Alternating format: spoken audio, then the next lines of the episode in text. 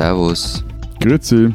Und hallo, willkommen zur 89. Ausgabe unseres Transalpinen Podcasts mit Lenz Jakobsen, Politikredakteur bei Zeit Online in Berlin. Matthias Daum, Leiter der Schweizer Ausgabe der Zeit in Zürich. Und Florian Gasser, Redakteur bei den Österreichseiten der Zeit in Wien. Unsere zwei Themen diese Woche. Äh, Im ersten Thema kommen wir nicht darum rum, mal ausführlich darüber zu reden, wie irre eigentlich die Österreicher sind. Also Österreich dreht völlig durch, ist Thema A. ähm. Nein, wir haben eigentlich kein Thema A. Wir haben ja beschlossen, wir machen nur eine XXXXL-Folge von Die Schwinden, die Österreicher. Wir, die fressen uns das Thema A, die Ösis. Es ist die fressen uns die Rubrik weg, vor ja. allen Dingen. Ja, ja, ja. Also, äh, die Österreicher spinnen XXL als Thema A und als B-Thema dann der zweite Teil von unserer großen Renten- und Altersvorsorge-Diskussion zum Thema, wie funktioniert eigentlich die private Altersvorsorge und was passiert eigentlich mit denen, die auch nach der gesetzlichen Rente zu wenig haben, um davon vernünftig zu leben. Ich muss, ich muss ganz kurz noch eine Ergänzung zur vergangenen Woche machen. Ich hatte ja versucht, das wirklich fürchterlich komplizierte Pensionsthema in unserem engen Zeitkorsett so einfach wie möglich zu erklären. Und wie immer, wenn man viel vereinfachen möchte, äh, manchmal wird es dann zu simpel und es gab dann die ein oder andere Beschwerde darüber, dass ich gesagt hätte, Österreicherinnen und Österreicher bekämen 80 Prozent ihres Gehalts als Pension. Okay, zugegeben, ähm, das war zu stark verkürzt und am Ende eher falsch als richtig. Die 80 Prozent gelten nämlich nur unter bestimmten Voraussetzungen wenn man die 45 Beitragsjahre zusammen hat und keine Abschläge bezieht, etwa und noch ein paar andere Dinge. Unterm Strich bekommt man in Österreich laut Zahlen der Pensionsversicherungsanstalt 60 bis 80 Prozent des durchschnittlichen monatlichen Einkommens. Allerdings, und das ist jetzt auch noch wichtig und hätte vergangene Woche auch noch dazugehört, das kriegt man nur bis zur Höchstbeitragsgrundlage von etwas mehr als 5200 Euro. Und ja, auch das war jetzt wieder verkürzt, aber ich hoffe zumindest nicht mehr ganz und, so und, falsch. Und, was macht jetzt der, der, arme Lenz, der letzte Woche so begeistert war, wie viel Rente er bei euch kriegen würde? Hey, der, der, kann jetzt schon wieder 60 die, bis 80 die Umzugskartons wegstellen. 60 Prozent, glaube ich. Genau, 60 Prozent ist immer noch die Höchst 10 Prozent mehr ich, als zurzeit in Deutschland, ich, ungefähr 20 Prozent, als ich jemals kriegen werde. Die Beitragsgrundlage macht ihm zu schaffen, weil er da natürlich... Ja, ja, das auf jeden Fall, mit meinen exorbitanten Gehältern hier. Und, und dann noch, bevor wir loslegen, ähm, noch noch etwas. Ähm, wir haben diese Woche nämlich unseren ersten Auftritt auf österreichischem Boden, nämlich beim Europäischen Mediengipfel in Lech am Arlberg. Wir treten am Samstag auf um 10 Uhr im Hotel Post und wer in der Nähe ist und gern vorbeikommen würde, der soll uns doch einfach bitte schreiben an alpen.zeit.de. Zehn Plätze sind noch frei. Die spinnen, die Österreicher. Florian, du bist jetzt direkt wieder dran. Vergangene Woche war einiges los ah. bei euch. Lass uns das doch mal äh, eins nach dem anderen und in aller Kürze, es war ja echt viel äh, durchgehen. Was tut sich zum Beispiel in der Causa Ibiza? Also erstens einmal, ihr wollt ja wirklich nur wieder total gemein zu mir sein. Nein, nicht, nicht, nicht, nein, nein, nein, nein, nein, wir wollen überhaupt nicht gemein sein, aber ernsthaft, wir haben einfach langsam ein Problem. Also ich meine, wir versuchen hier Woche für Woche einen zumindest halbwegs vernünftigen Podcast zu produzieren, der all unsere drei Länder äh, betreffen soll und interessieren soll. Aber ich meine, was macht ihr Österreich? Also Woche für Woche überbietet ihr euch selber mit euren gagaesken Vorgängen. Ja, ja, wir kommen ja, gar nicht mehr zum Arbeiten. Wir könnten, wir könnten eigentlich unseren Podcast ersetzen durch so ein ungläubiges Kopfschüttelgif, das wir einmal die Woche ja, was. Audio natürlich total super funktioniert, ungläubiges Kopfschütteln.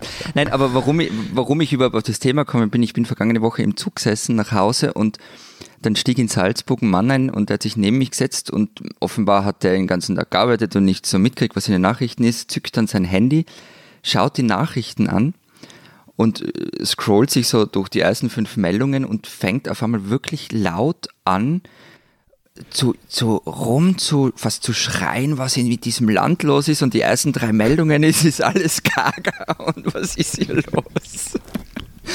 Das fand ich, das können wir dann in diesem Podcast vielleicht Aber ich finde es irgendwie beruhigend, dass ihr selbst noch merkt, wie irre das alles ist, ja, also dass ja, ihr ja. noch nicht abgehört So, aber jetzt, jetzt wollen also wir wissen, was abging. So, hopp, hopp, hopp, genau, hopp, hopp. also Ibiza, Causa Ibiza, ihr erinnert euch an das Ibiza-Video, oder? Den Straßenfeger.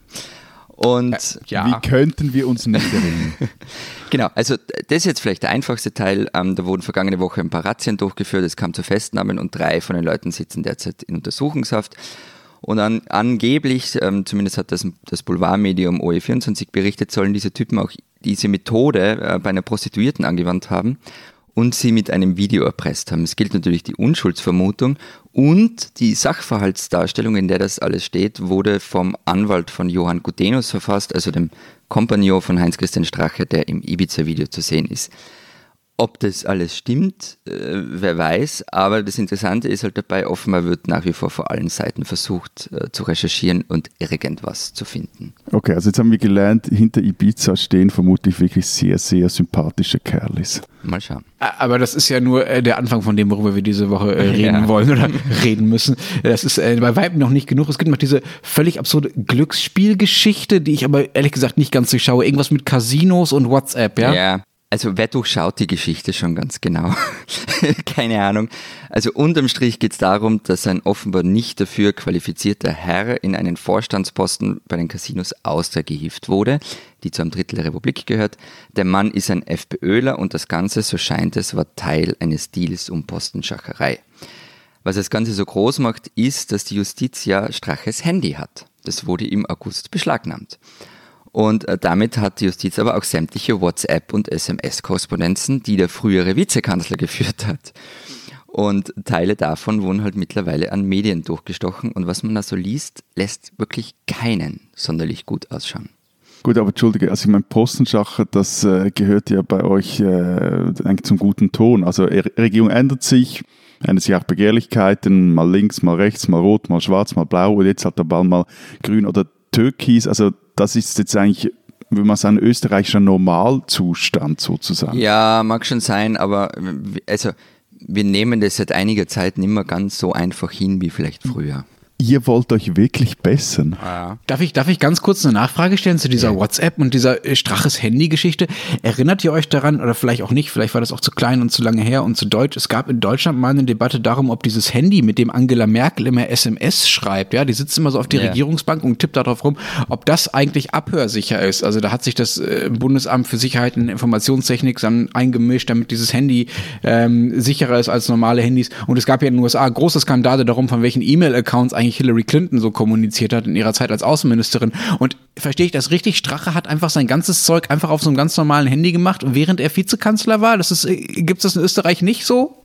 Also was ich nicht weiß, ist, ob ähm, Strache da ein eigenes Handy gekriegt hat oder einen eigenen Handyvertrag oder über welchen Server das alles gelaufen ist. Vielleicht eine Flatrate vom Stark gestellt, fände ich, ich okay. Also, ich habe, das weiß ich wirklich nicht. Aber ähm, in dem Fall ist es halt mit Abhören völlig wurscht, weil die haben halt das Handy mitgenommen. Also die mussten ja nichts abhören. Die haben einfach das Handy eingepackt und mitgenommen. Und wegen der Postenschacherei, äh, die Matthias vorher gemeint hat, und das sei österreichischer Normalzustand, eh, alles stimmt schon, aber eben die Zeiten sind hoffentlich zumindest ein bisschen vorbei. Und die FPÖ hat zudem halt immer behauptet, genau dagegen aufzutreten. Und durch diese ganzen WhatsApp-Nachrichten und SMS wird einem einfach drastisch vor Augen geführt, wie dilettantisch das abläuft. Ich meine, da sitzt man echt da und denkt sich, Alter, ihr seid wo angerannt. Also wollt ihr, es gibt so ein Highlight zum Beispiel, wollt ihr es hören? ja, bitte, bitte die Highlight-Sendung, los. Also ich beschränke mich jetzt auf eines und au- auch diese Nachricht kürze ich, weil, aber es ist irgendwie beeindruckend. Strache schreibt an Parteifreunde. Bitte alle Vereinbarungen, welche mit Löger, also das ist der frühere Finanzminister, Schmidt und Co. getroffen worden sind, sammeln und für mich dokumentieren. Kurz will davon nichts wissen und das geht nicht. Unser Entgegenkommen bei ÖNB zur FMA neu, also Finanzmarktaufsicht neu, gibt es nur, wenn wir den zweiten Vorstand sofort bekommen und von den fünf Aufsichtsräten bzw. Direktoren zwei und darunter zwei Abteilungsleiter. Sonst gibt es keine FMA neu. Auch die Vereinbarungen ÖBAG neu, also Österreichische Beteiligungs AG neu, bitte mir aufbereiten. Wir stimmen nirgendwo mehr zu, wenn das nicht geklärt wird. Das war extra vereinbart, das muss halten. Krass, das ist schon äh, äh, ziemlich offensichtlich, ja. ja. Am schönsten finde ich ja den Satz, du hattest den letzte, letzte Woche schon erwähnt, äh, wo dieser Peter Siedlow heißt der, glaube ich, also der Mann, der dann Aufsichtsrat wurde bei den Casinos. Nein, Vorstand, Vorstand. Äh, Vorstand, Entschuldigung. Wie der äh, an Strache schreibt, äh, er solle doch bitte, wenn sich dieser Typ bei ihm meldet, der dafür zuständig ist, mal zu beurteilen, ob er denn, also der Siedlow, wirklich geeignet wäre für den Job als Vorstand, solle er doch einfach, also Strache sagen, dann erzähl ihm halt, wie toll ich bin, schreibt also Siedlow an Strache. Das finde ich schon, finde ich schon spektakulär. Das sage ich euch auch übrigens immer, wenn jemand äh, nach mir fragt. Erzählt ihm einfach, wie toll ich bin. Nein, man muss hier aber noch was anfügen, finde ich. Ähm, ich meine, diese Berichterstattung über die Geschichte, die nimmt, finde ich, echt teilweise bizarre Züge an. Also mir kommt so vor, als wäre so ein Wettrennen ausgerufen worden. Wer bringt noch mehr WhatsApp-Nachrichten? Wer hat noch den bizarren Dreh und so weiter? Also der Standard hat am Samstag mal getitelt bei einer Geschichte Straches kommunikative Inkontinenz. Und also, ob das dann alles sein muss, bin ich mir nicht so sicher. Also vieles davon ist wichtig und richtig, dass es an die Öffentlichkeit kommt. Bei anderen Denk Dingen denke ich mir dann schon manchmal, ob es da nicht mehr nur ums Gaudi für die Leser geht. Das ist ein bisschen wie Yellow Press für Politikinteressierte. Ja gut, aber jetzt aber so mal aus der Ferne gefragt, also würde man es in eurem Land überhaupt denn noch aushalten, wenn man das alles wirklich voll, voll, voll ernst nimmt? Also irgendwo verstehe ich auch ist Gaudi. Ja, der Mann, ja, der nee, Mann im Zug ist offenbar nicht, ne? Ja, ja, aber ich meine, ich verstehe auch so diesen, diesen zumindest teilweise Gaudi-Eskapismus, äh, der da auch durchdringt, weil, also sonst. Gaudi-Eskapismus trifft es vielleicht ganz gut, ja. Aber es ist halt unterm Strich schon eine ernste Sache. Man, Der, der Strache mit dieser vom Standard etikettierten äh, kommunikativen Inkontinenz da, das ist aber der gleiche Strache, der jetzt gesagt hat, ach, äh, wenn ihr mich als Parteichef wieder haben wollt, dann würde ich schon wieder, oder? genau, ja. Ah ja, schön. Mhm. Ja, hey, ihr müsst einfach sagen, wie toll ich bin. Also,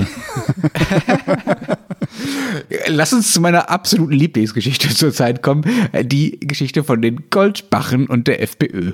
Ja. Also, ähm, es gibt.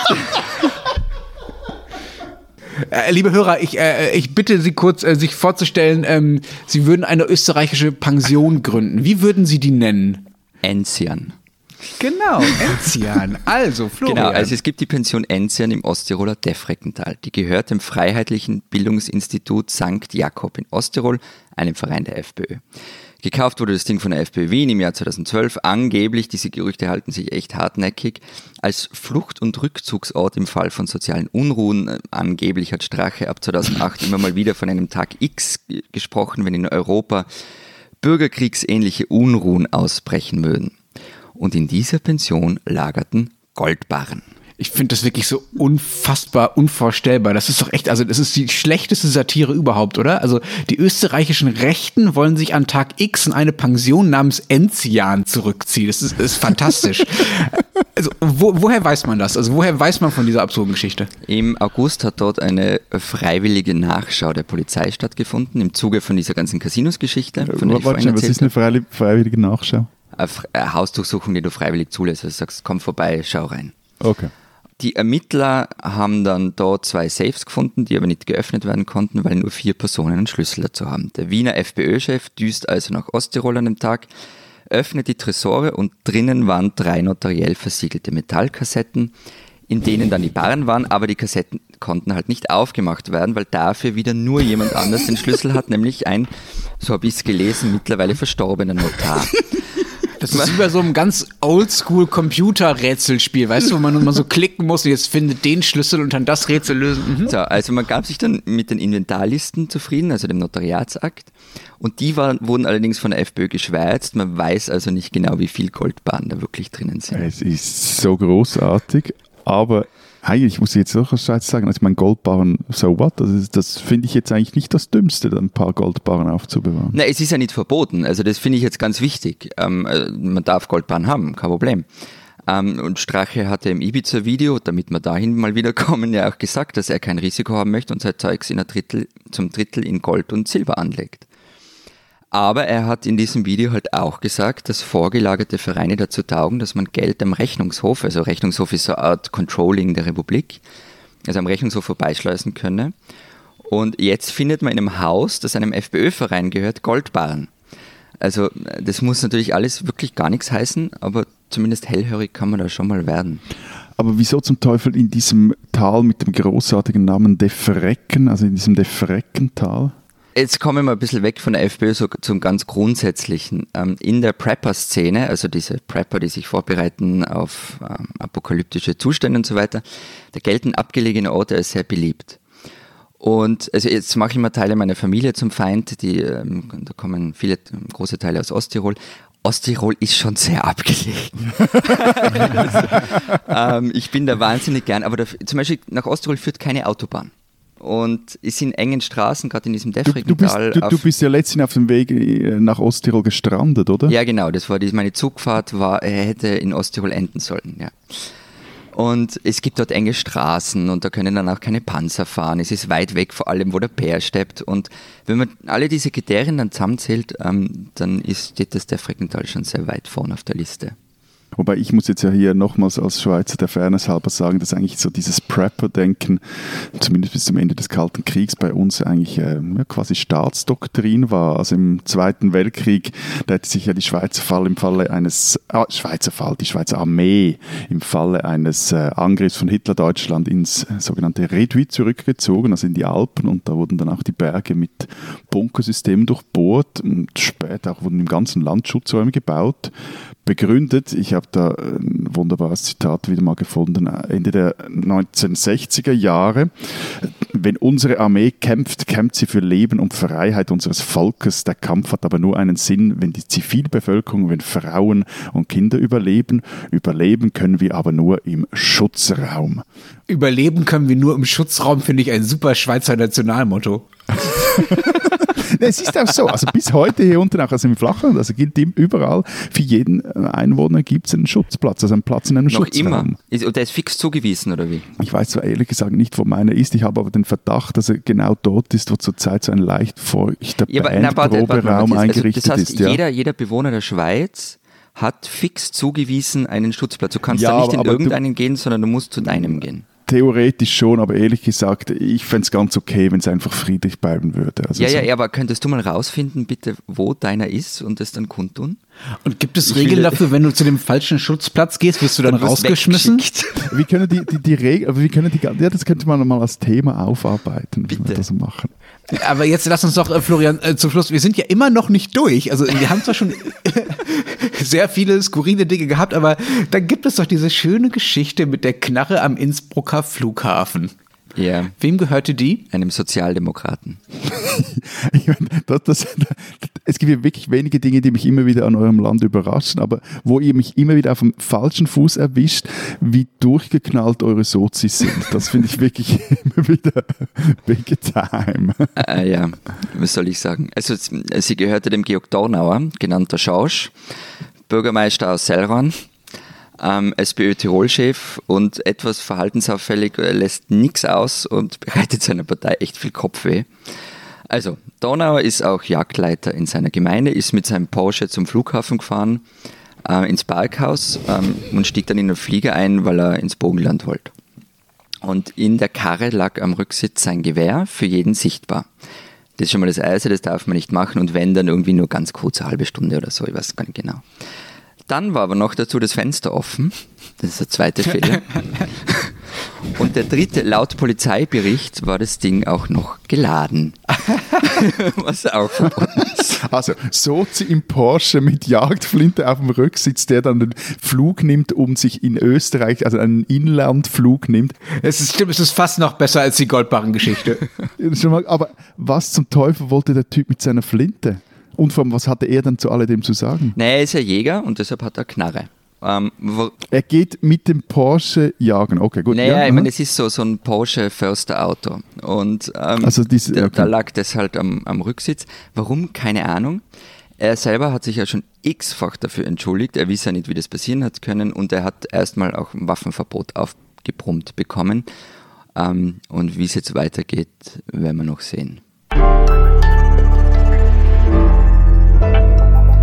Diesen Schweizer sollten Sie kennen. Im November 1979, also vor 40 Jahren, da strielte ein Schweizer durch Kärnten. Der Name dieses Manns war Kurt Schilling und er wollte sich dort ein Großmanöver des österreichischen Bundesheers anschauen. Anscheinend waren damals 32.500 Soldaten und 480 Kettenfahrzeuge und 4.200 Räderfahrzeuge unterwegs. So kann man das auf jeden Fall nachlesen. Er sei dort aus persönlichem Interesse, sagte Schilling, nachts auf Feldwegen unterwegs gewesen. Das wiederum weiß man aus Polizeirapporten, weil eben diese Polizei ihn des Nachts dort verhaftete. Er war ihnen aufgefallen wegen seines, Zitat, ausgesprochen konspirativen Verhaltens. Und äh, ja, Schilling sagt dann, ja, aber drei Wochen zuvor in der NZZ gelesen, dass eben dort dieses Manöver stattfindet, in dem das österreichische Konzept der Raumverteidigung erprobt werde. Also zur Erinnerung, wir sind da immer noch mitten im Kalten Krieg drin. Dumm nur, dass sich Schilling feinsäuberliche Notizen seiner Beobachtung gemacht hatte und noch dümmer, dass ihm dann das Herz in die Hose rutschte, als er bei dem Verhör, das auf die Verhaftung folgte, als ihm damals vorgeworfen wurde, er sei ein Spion aus dem Osten. So, und da packte Schilling aus. Und jetzt wird die Geschichte wirklich lustig. Er sei nämlich von Oberst Bachmann für den außerordentlichen Nachrichtendienst angeworben worden. Oberst Bachmann, das muss man an dieser Stelle wissen, war zum einen der Mann, der mit dem diesem außerordentlichen Nachrichtendienst Informationen sammelte, für die er, Zitat, nötigenfalls die Verletzung fremder Rechtsordnung mit allen ihren Folgen in Kauf nehmen wollte. Und zum anderen war er als Chef des sogenannten Spezialdienstes dafür zuständig, eine Widerstandsorganisation in der Schweiz auf die Beine zu stellen, für den Fall, dass das Land militärisch besetzt werden sollte, also Bunker allein und Schutzräume genügten nicht. Und dazu, also zu seinem Auftrag gehörte auch, zumindest interpretierte Bachmann den Auftrag so, einen Sitz für eine Exilregierung zu finden. Er fand den dann in Irland. Zufälligerweise hat er dort auch selber privat schon Immobilien äh, gekauft und wem eigentlich am Schluss dieser Sitz, in dem die, äh, der Schweizer Bundesrat dann aus dem Exil regieren sollte, wirklich gehörte, konnte nie richtig äh, eruiert werden. Auf jeden Fall, er war dann häufig in Irland anzutreten, dieser Bachmann. So, und vor allem aber war dieser Oberst Bachmann auch der Urheber des sogenannten Zivilverteidigungsbuchs, aus dem ich vorhin zitiert habe. Also dieses Schutzraumzitat ist aus dem. Das wurde 1969 an alle Haushalte verteilt und es ist man findet den Link auch online, das PDF auch online noch. Es ist eigentlich ein Handbuch des zivilen und militärischen Widerstands für Herr und Frau Schweizer. So, und jetzt machen wir wieder Bogen zu diesem Spion Schilling, der da im November 79 in Kärnten festgehalten wurde. Der arme Tropf, der Tollpatschige, der wurde nämlich gleich dann zweimal verurteilt. In Österreich wegen Spionage, in der Schweiz wegen Geheimnisverrats, aber immerhin es nur bedingt und auf Bewährung.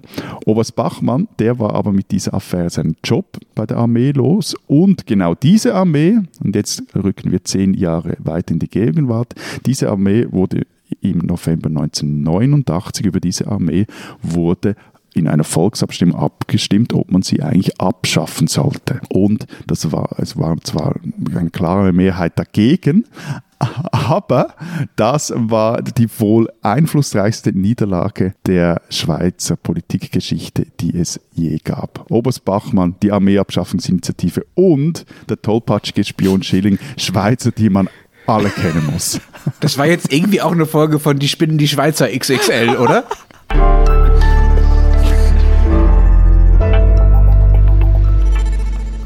Unser zweites Thema diese Woche, Teil 2 unserer Renten, beziehungsweise wie man in Österreich sagt, Pensionsdiskussion. Wir hatten letzte Woche ja schon erklärt, wie die gesetzlichen Vorsorgesysteme bei uns so funktionieren und dass viele nebenbei noch äh, privat vorsorgen wollen, können, müssen, um im Alter äh, besser zu leben, als sie es allein von der gesetzlichen Rente tun würden. Lass uns mal damit anfangen. Wie viele sind das denn bei euch so? Wie viele Österreicher, wie viele Schweizer sorgen privat vor? Äh, bei uns sind es etwa zwei Drittel aller Berufstätigen, die in die sogenannte dritte Säule ein bezahlen, also ein privates Vorsorgekonto haben. Und warum dritte Säule? Also ist das einfach nur jeder, der in Aktien anlegt und das erst mit über 60 dann äh, sich auszahlen lässt oder die verkauft, äh, das gilt schon als private na, Vorsorge oder na, wird das irgendwie nein, staatlich, nein, staatlich, gefördert? Was nein, also eben, wir haben das, das haben wir ja vor einer Woche, kann man alles nachhören, äh, habe ich das versucht zu erklären mit der ersten und der zweiten Säule. Erste Säule ist AHV, zweite Säule sind die Pensionskassen, also BVG. Und die dritte Säule, das sind so diese Säule 3a-Konti, die sind von Steuern befreit. Da kann man zurzeit äh, maximal, wenn man in einer Pensionskasse auch noch versichert ist, maximal 6.826 Franken im Jahr einzahlen. Und wenn man selbstständig erwerbend ist, also keine Pensionskasse hat, dann sind es äh, maximal 34.128 Franken. Das darf aber nicht mehr als 20, beziehungsweise nicht mehr als 20 Prozent des Nettoeinkommens, das man erwirtschaften. Wenn du aber selber irgendwie in Aktien anlegst etc., kannst du so viel machen, wie du willst, nur musst du dann das Zeugs auch versteuern. Klar, das gilt dann halt nicht mehr als dritte das Säule. Das ist ja. bei uns recht mhm. ähnlich. Also es gibt bei uns einerseits die betriebliche Altersvorsorge seit 1990, die ist gefördert. Und dann gibt's aber auch die ganz normale private Pension, die gefördert ist. Das nennt sich prämienbegünstigte Zukunftsvorsorge. Die wurde 2003 eingeführt. Und das heißt, du zahlst was ein und der Staat haut dir auf die normalen Zinsen noch einmal etwas drauf. Derzeit sind es 2,75 Prozent plus eben den Zinssatz für die sogenannte Bausparförderung, der nicht unter 1,5 Prozent sinken, aber auch nicht über 4 Prozent steigen kann. Long story short, Prämiensatz schwankt zwischen 4,25 und 6,75 Prozent. Einzahlen kann man übrigens da so viel man möchte. Ähm, gefördert wird aber nur ein Teil, nämlich, und damit das jetzt alles auch richtig schön technisch wird, 1,53 Prozent ähm, des 36-fachen der monatlichen ASVG-Höchstbeitragsgrundlage. Du bist echt ein bisschen traumatisiert von deinem Fehler Ich letzte wollte Woche, gerade oder? sagen, liebe Hörerinnen und liebe Hörer, werfen Sie dem lieben Florian bitte nie mehr vor, er sei zu ungenau, wenn es um, um Pensionen und Zahlen geht. Das vielleicht habe ich jetzt eh davon. auch wieder was einbaut. Aber also fürs Jahr 2018 hieß es, dass man ähm, 2.875,18 Euro Prämien begünstigt einzahlen kann. Und ähm, die Modalitäten der Auszahlung nach zehn Jahren kann man sich frühestens, äh, also nach zehn Jahren kann man sich frühestens wieder was zurückholen. Das spare ich euch jetzt, aber die sind nämlich nicht minder kompliziert.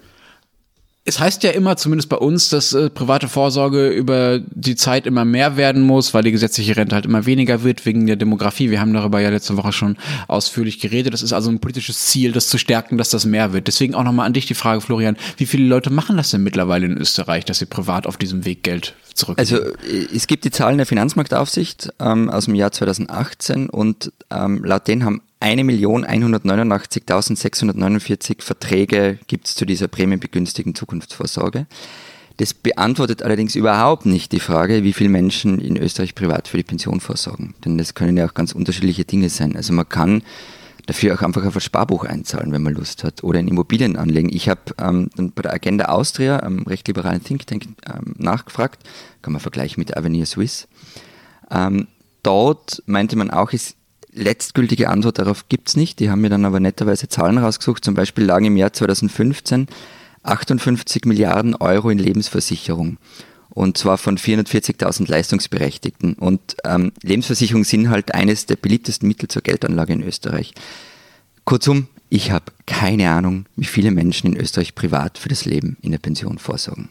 Null.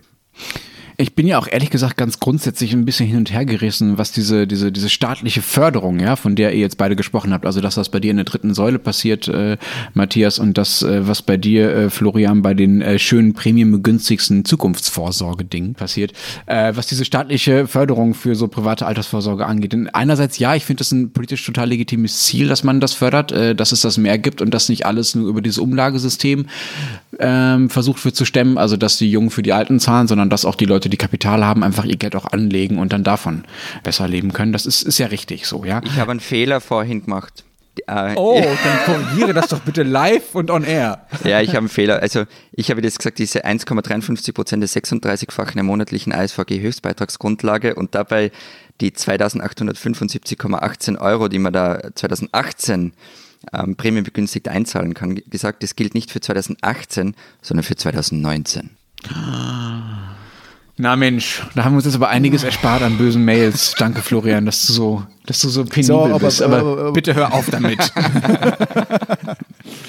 Aber Lenz, du warst bei den Quersubventionen für Genau, ich war bei den. Quersubventionen, weil eigentlich ist das, was, was wir alle ja offenbar haben, ja, also ähm, mit der Steuerbegünstigung zum Beispiel ähm, in euren Ländern für diese private Altersvorsorge. In Deutschland gibt's das auch, ich erkläre das gleich noch äh, in, in ähnlicher Form. Das ist ja quasi eine Quersubvention des Staates für private Altersvorsorge und damit auch für Finanzdienstleister, ja, also für diese Leute oder für diese Banken oder für diese Unternehmen, die das anbieten, was dann diese privaten Altersvorsorger, also die ihr Geld anlegen wollen, die das kaufen, also die diese Finanzprodukte herstellen so.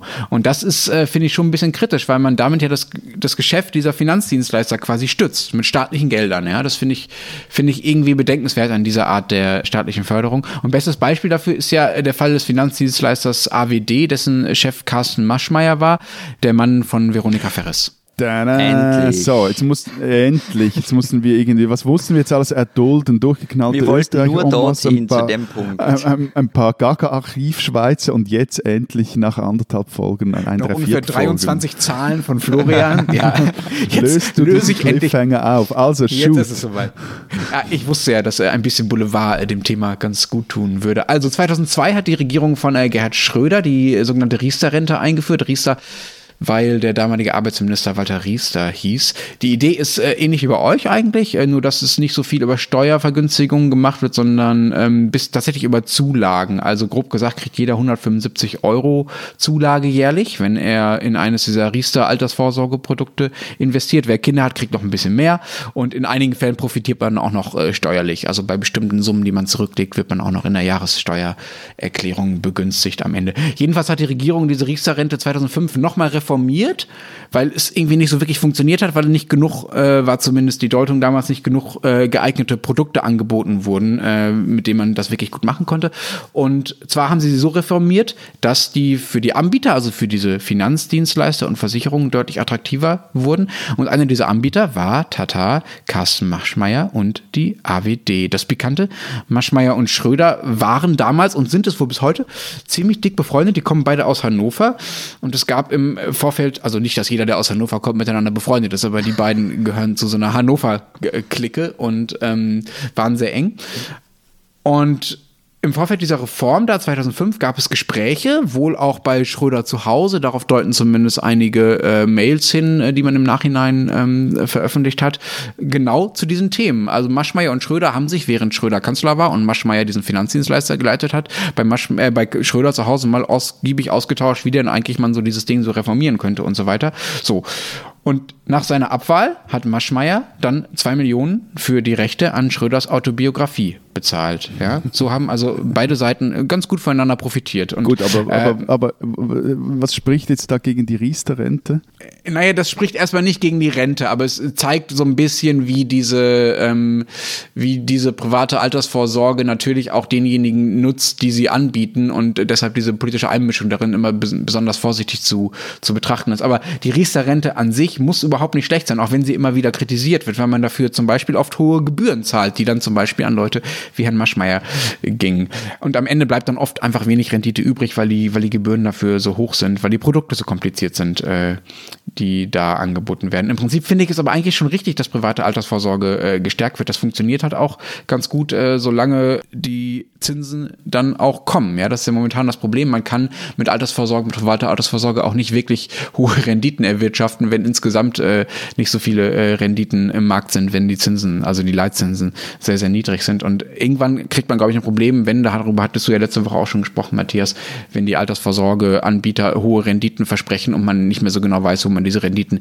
herkriegen soll, ohne dass das Geld an einer anderen Stelle fehlt oder dass das Geld einfach nicht erwirtschaftet werden kann. Aber lass uns doch nochmal über die reden, die nicht am oberen Ende rausfallen sozusagen und sich dann ähm, mit Immobilien oder mit Lebensversicherungen vorsorgen können, sondern über diejenigen, die am unteren Ende, am unteren Ende rausfallen, also die eher nicht riestern, weil sie dafür zu wenig haben. Was passiert in euren Ländern mit denen, die im Alter zu wenig zum Leben haben? Ja, eben, also die müssen sich jetzt mal nicht überlegen, was sie, äh, wie sie da was vorsorgen wollen, weil die meist zu wenig Geld haben, um das auch anzulegen. Und ähm, also für jene Menschen in der Schweiz, für die sich die Frage stellt, wie sie im Alter durchkommen, da gibt es neben der AHV und wenn sie eine Progressionssatz haben oder nicht, das ist aber häufig haben die dann das auch nicht, gibt es noch die sogenannten Ergänzungsleistungen, die EL. Und die helfen eben, wenn Rente, Einkommen nicht die minimalen Lebenskosten decken. Einerseits gibt es da Leistungen, die monatlich ausbezahlt werden und andererseits gibt es Vergütungen ähm, für Gesundheitskosten. Und die EL äh, die muss man aber einfordern. Und ich habe mir die Zahlen mal angeschaut. In Saus und Braus lebst du da also nicht. Also für Ehepaare sind das dann maximal nicht mal 30.000 Franken im Jahr. Und äh, Gleichzeitig ist es aber so, dass jedes Jahr mehr Menschen diese EL in Anspruch nehmen. Und weil die EL vollumfänglich von der öffentlichen Hand finanziert werden, erhält hier das Vorsorgesystem, das ja eigentlich in der ersten Säule auf einem Umlagsystem äh, basiert, äh, erleidet das weiter Schräglage. Es ist bei uns ähm, gar nicht so unterschiedlich, glaube ich, wie zu euch. Also bei uns gibt es die sogenannte Ausgleichszulage. Also das heißt, wenn die Pension so gering ist, dass sie unter einem bestimmten Wert liegt, ähm, schlägt der Staat noch was drauf. Also zum Beispiel eine Alleinstehende kriegt ähm, 933 Euro, wer, also in, in Summe dann, wer 360 Monate in seinem Leben einbezahlt hat, kriegt 1048 Euro und es gibt dann noch verschiedene Modelle. Aber das Ganze ist recht streng. Also wenn du in einem Jahr zum Beispiel länger als acht Wochen im Ausland bist, dann ist die Ausgleichszulage weg. Die Pension wird aber weiter bezahlt und die Zulage muss man dann wieder gesondert beantragen. Das heißt, ihr habt so eine Art, bei uns hieß das, glaube ich, Ibiza-Rolf oder so. Ich weiß nicht, ob das noch richtig so Ibiza nennt man also, glaube ich nicht. Also diese Menschen, die von deutscher Rente irgendwo anders leben, das, das wollt ihr damit verhindern, dass das, dass das geht, ja? Ich vermute, dass es darauf hinausläuft, ja. Ja. Äh, es scheint echt relativ ähnliche Modelle da bei uns zu geben. Ähm, bei uns ist es, äh, ist es das, was gerade erst beschlossen wurde. Ne? Also bisher gab es diese Regelung nicht, aber jetzt gibt es ja diese Grundrente. Das war ja mal der Anlass, weswegen wir überhaupt über dieses Thema hier gesprochen haben im Podcast.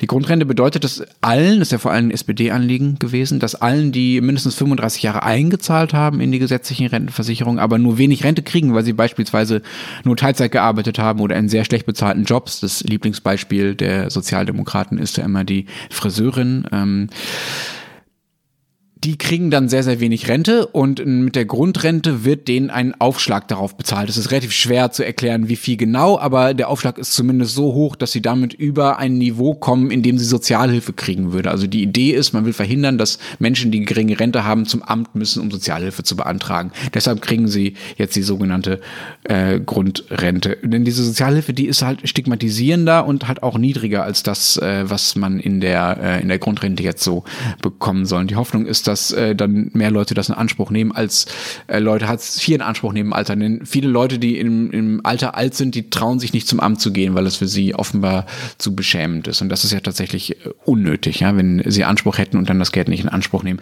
Und das äh, scheint mir auch so ein bisschen der Unterschied zu eurem System zu sein, Matthias. Du sagtest vorhin, es gibt da, ginge da so äh, Leistungen, Vergütungen für Gesundheitskosten und so. Das klingt so, als wäre das, was ihr da als EL habt, als wäre das so eine Art Sozialhilfe eigentlich, oder? Na, also eine Art Mindestsicherung wie, für alle. Nein, es ist, es ist, also wir haben eine, eine quasi Anführungszeichen normale Sozialhilfe, das haben wir auch. Und, und die EL ist aber ganz bewusst da, da, davor geschaltet. Also das ist. Äh, ah, okay, also doch wie bei uns. Ja, und dann, wenn du zum Beispiel äh, Sozialhilfe beantragen willst, dann musst du zuerst alle anderen, äh, ich sage jetzt mal Töpfe, ähm, angezapft haben und erst dann kommst du in die Sozialhilfe und das ist dann wirklich nicht lustig. Also da machst du dann auch wirklich einen finanziellen Striptease vor dem Staat, damit du dort äh, Geld kriegst. So. Das heißt, für die EL ist kein Striptease nötig. Nicht in dem Ausmaß äh, meines Wissens, wie er für die Sozialhilfe nötig ist. Äh, das war ja eines der großen Themen hier bei uns, ne? dass es die Frage gab, ob es eine Bedürftigkeitsprüfung für diese Grundrente geben muss. Also die Union wollte unbedingt, dass man rausfindet, äh, was die Leute denn sonst so an Geld haben, bevor man denen Grundrente gibt. Also nicht, dass sie zum Beispiel irgendwo eine Villa besitzen, aber nur 300 Euro Rente haben und dann gibt man ihnen vom Staat noch Geld drauf, obwohl also sie ja von gibt, der Villa gut leben können. Solche gebastelten gibt, Beispiele. Na, es gibt für die EL schon äh, gewisse Vorgaben, die recht streng sind, damit du das erhältst. Aber das, also Sozialhilfe ist wirklich nochmals äh, Zacken mehr. Und was jetzt neu eine Idee ist, sind sogenannte Überbrückungsleistungen. Das ist jetzt aber erstmal eine Idee des Bundesrats. Äh, da soll jetzt ein Gesetz äh, ausgearbeitet werden oder wurde ausgearbeitet und kommt jetzt in, in die ganze politische Mühle rein. Und damit sollen Arbeitnehmerinnen, die nach dem 60. Altersjahr ausgesteuert werden, also schon so lange keinen Job mehr gefunden haben, dass sie aus der Arbeitslosenversicherung rausgefallen sind, bis zum Erreichen des Pensionsalters äh, vom Staat unterstützt werden. Das ist ja mm, alles schön und recht und gut und so, aber eben, es kostet halt auch wieder und äh, da geht es dann auch wieder um Steuergeld, das dafür benutzt wird. Ja, wir haben ja in der vergangenen Woche schon darüber gesprochen und es kommt auch jetzt immer wieder vor, dass es vor allem Frauen sind, die von Altersarmut betroffen sind in unseren Ländern. Können wir nochmal am Ende nochmal darüber reden, woran genau das eigentlich liegt? Warum ist es so äh, geschlechtermäßig ungleich verteilt, dieses Risiko? Es ist erschreckend trivial. Ähm, niedrige Einkommen, viel Teilzeitarbeit, Erwerbsleben mit Unterbrechungen wegen Kinderbetreuung oder aber auch, weil sie Pflegeaufgaben in der Familie übernommen haben zum Beispiel. Und also bei der Kindererziehung ist es ist bei uns so, dass 48 Monate Pensionszeit angerechnet werden, allerdings nur einem Elternteil. Und was es dann noch gibt, ist das sogenannte Pensionssplitting, das ist aber freiwillig. Und damit kann derjenige Elternteil, der sich nicht der Kindererziehung widmet und erwerbstätig ist, für die ersten sieben Jahre bis zu 50 Prozent seiner Teilgutschrift auf das Pensionskonto des anderen Elternteils übertragen lassen, der sich der Kindererziehung widmet. Also man kann einfach die Pension in dem Zeitraum, die Pensionsansprüche für den Zeitraum teilen. Aber das ist eben freiwillig. Also bei uns ist äh, die Problemlage ganz gleich. Ähm, gerade Unterbrechungen, vor allem bei den AHV-Beiträgen, die sind hierzulande eine richtig schlechte Idee. Ähm, und neben all dem, was jetzt Florian erzählt hat, also was für Probleme gibt, gibt es halt auch bei uns zum Beispiel, gibt es das immer noch einige Pensionskassen, die volle Rente nur verheirateten Paaren, beziehungsweise, also Paaren ist jetzt hier falsch, aber wenn der eine Partner stirbt, den überlebenden Partner, und das ist ja häufig die Frau, dann nur die, die, die volle Rente auszahlt, wenn man verheiratet ist. Das ist zum einen nicht mehr ganz so, zeitgemäß. Ja. Und ähm, gleichzeitig aber erhalten zum Beispiel Ehepaare niedrige AHV-Renten als äh, Konkubinatspaar. Es gibt eine andere Berechnung für Ehepaare oder einzelne AHV-Bezüge. Äh, was bitte? Was für Paare? Die in wilder Ehe auch im hohen Alter unter das einem Dach leben. Konkubinatspaare, ja. Das ist, das ist das gleiche Wort wie diese mittelalterlichen Konkubinen-Geschichten. Ich weiß nicht, ob es davon kommt und ob es mit einer eisernen Jungfrau was zu tun hat, aber ich glaube eher weniger.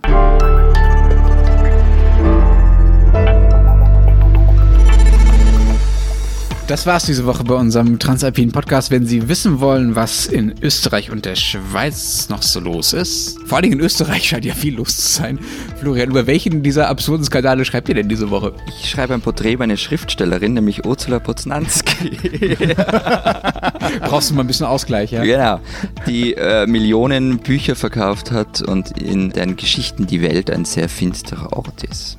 Österreich auch? Österreich kommt in ihren Büchern zumindest versteckt oft vor ja. Und in manchen ihren Krimis sehr deutlich. Matthias, was macht ihr?